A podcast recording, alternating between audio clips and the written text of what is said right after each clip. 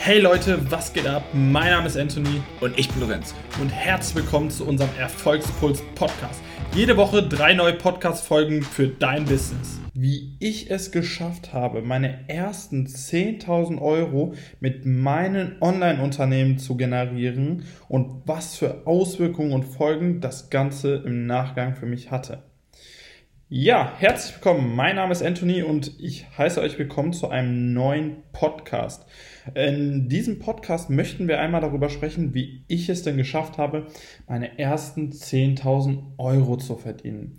Denn ich kann mich noch ganz genau an meine ersten Anfänge erinnern und wenn ich darüber nachdenke, wie ich angefangen habe und was das Ganze, also wie das Ganze ins Rollen gekommen ist oder wie es auch gescheitert am Anfang ist, dann kann ich mich genau daran erinnern, dass dieses Ziel, die ersten 10.000 Euro zu verdienen, für mich einfach noch so weit weg war. Wie vielleicht auch für einige von euch.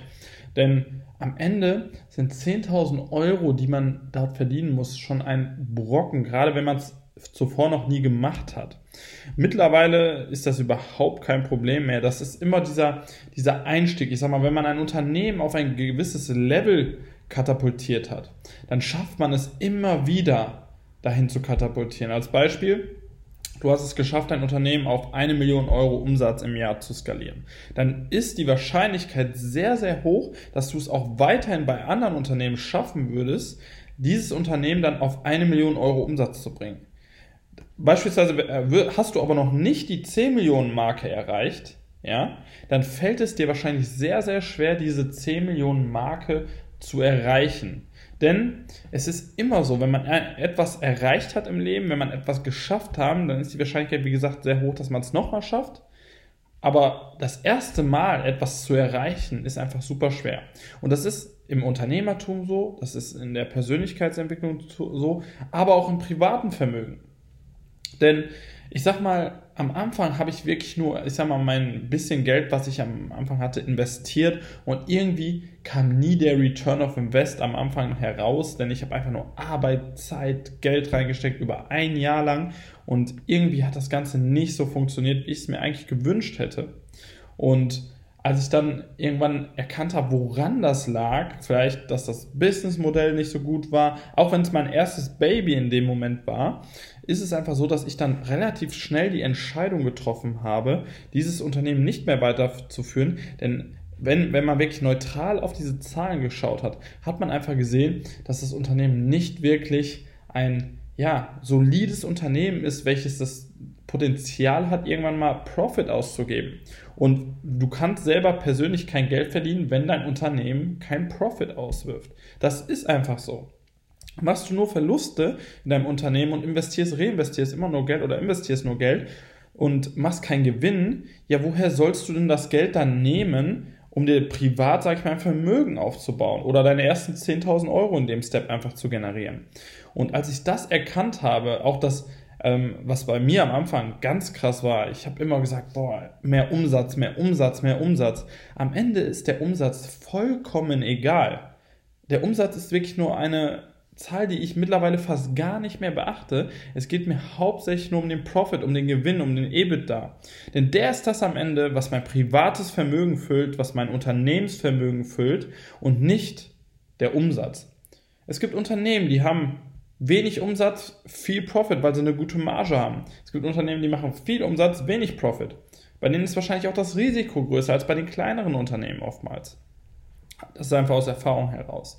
Dementsprechend ist, war es am Anfang, wie gesagt, super schwer, einfach für mich dieses Ziel zu erreichen, weil ich es vorher noch nie gemacht habe. Als ich angefangen habe mit dem Nahrungsergänzungsmittel-Shop, falls ihr euch auch meine Story anhören äh, wollt, dann könnt ihr das im ersten Podcast machen oder auf unserem YouTube-Kanal, wo ich dann auch ein bisschen auf meine Story eingehe.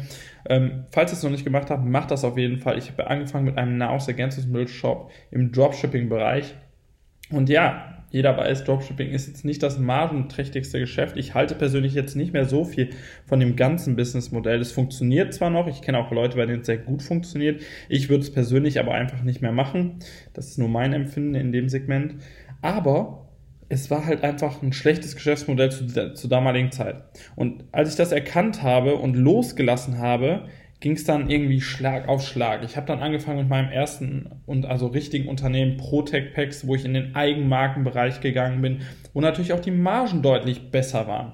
Habe dann eine Crowdfunding-Kampagne gemacht, auch wenn die abgesagt worden ist und ich kein Geld daher bekommen habe konnte ich nichtsdestotrotz viele von diesen Bäckern über einen Online-Shop generieren und meine ersten Umsätze und auch Gewinne erzielen.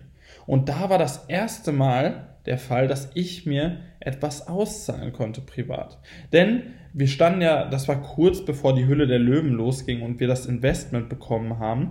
Und Ralf Dümmel hat halt gesagt, ja, wir müssen diese Firma schließen, wo gerade der Umsatz der Profit war und eine komplett neue aufmachen. Das war eine Grundvoraussetzung für Herr Dümmel.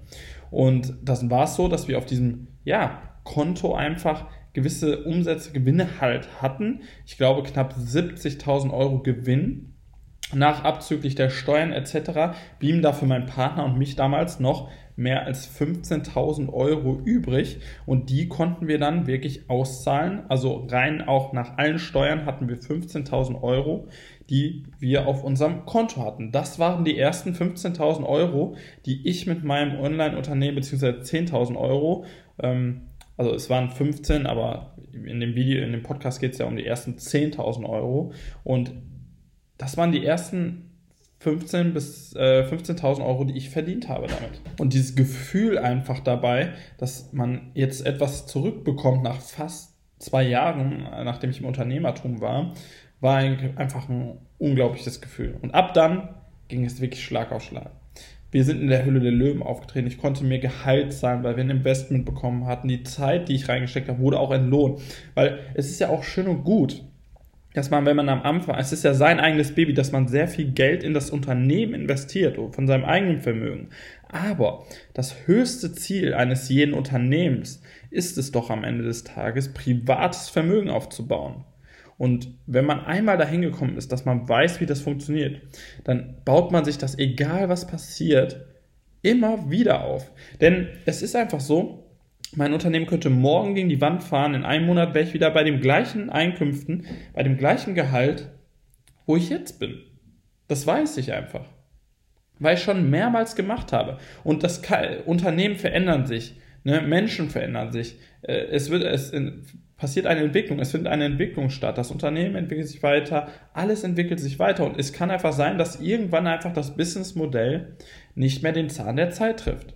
Oder dass irgendwelche Regularien eingeführt werden, die Probleme geben, wie beispielsweise jetzt mit den SEPA-Mandaten, die aktuell sind. Heißt, ähm, der Europäische Gerichtshof möchte SEPA-Lastschriftmandat verbieten. Das wäre eine Katastrophe für viele Anbieter, wie zum Beispiel SEPA oder GoCardless oder sonstige Anbieter, die dann keinen Zahlungsverkehr mehr haben, alle ihre Mitarbeiter entlassen können, weil sie halt kein valides Geschäftsmodell mehr haben. Aber es ändert ja nichtsdestotrotz daran, dass wahrscheinlich die Geschäftsführer, Gesellschafter ihren Profit, ihren Gewinn aus diesem Unternehmen herausgezogen haben. Und deshalb ist es gut, immer zu reinvestieren. Gerade am Anfang muss man das einfach tun. Aber irgendwann sollte man auch einfach ein bisschen anfangen, sein privates Vermögen aufzubauen. Und, denn ich kann dir eine Sache sagen, wenn du vermögend bist und du hast Geld beiseite, dann schläfst du nachts einfach viel ruhiger. Wenn du einfach mal 100.000 Euro in einem Fonds hast oder mal 50.000 Euro in der eisernen Reserve oder sonst irgendwas, dann schläfst du viel, viel entspannter. Denn du weißt, dir kann nichts passieren. Du, wenn du jetzt alles verlierst, könntest du definitiv noch ein Jahr, anderthalb, was auch immer, weiterleben mit dem gleichen Standard. Und das war mir persönlich auch immer sehr wichtig, was ich zum Beispiel auch von Alex Fischer gelernt habe. Denn in seinem Buch sagt er ja auch, es geht auch darum, einfach eine eiserne Reserve, ein, ein valides Vermögen aufzubauen, um halt nicht irgendwann an den Punkt zu kommen, wo man seinen Lebensstandard eventuell runterfahren muss, weil das Geld nicht ausreicht.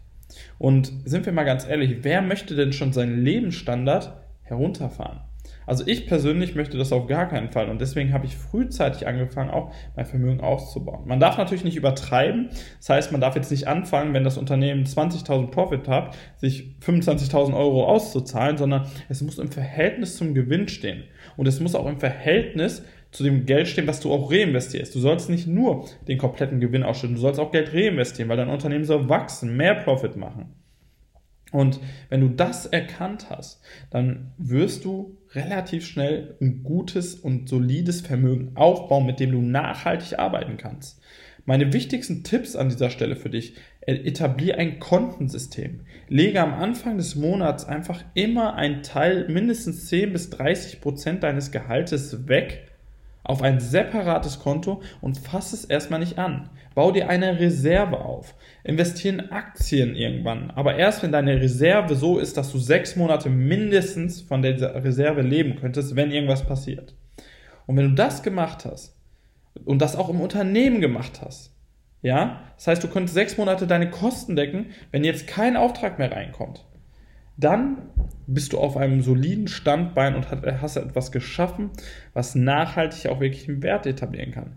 Denn wird dein Unternehmen jetzt an diesem Punkt pleite gehen oder ich sag mal keinen Auftrag mehr bekommen, könntest du dir wirklich leisten, jetzt sechs Monate lang deine Mitarbeiter eventuell, die du hast, deine Verbindlichkeiten, Kredite oder sonstigen Dinge einfach weiterzuzahlen? Genauso zu Hause, wenn du jetzt kein Einkommen mehr hattest, könntest du deine Miete weiter bezahlen?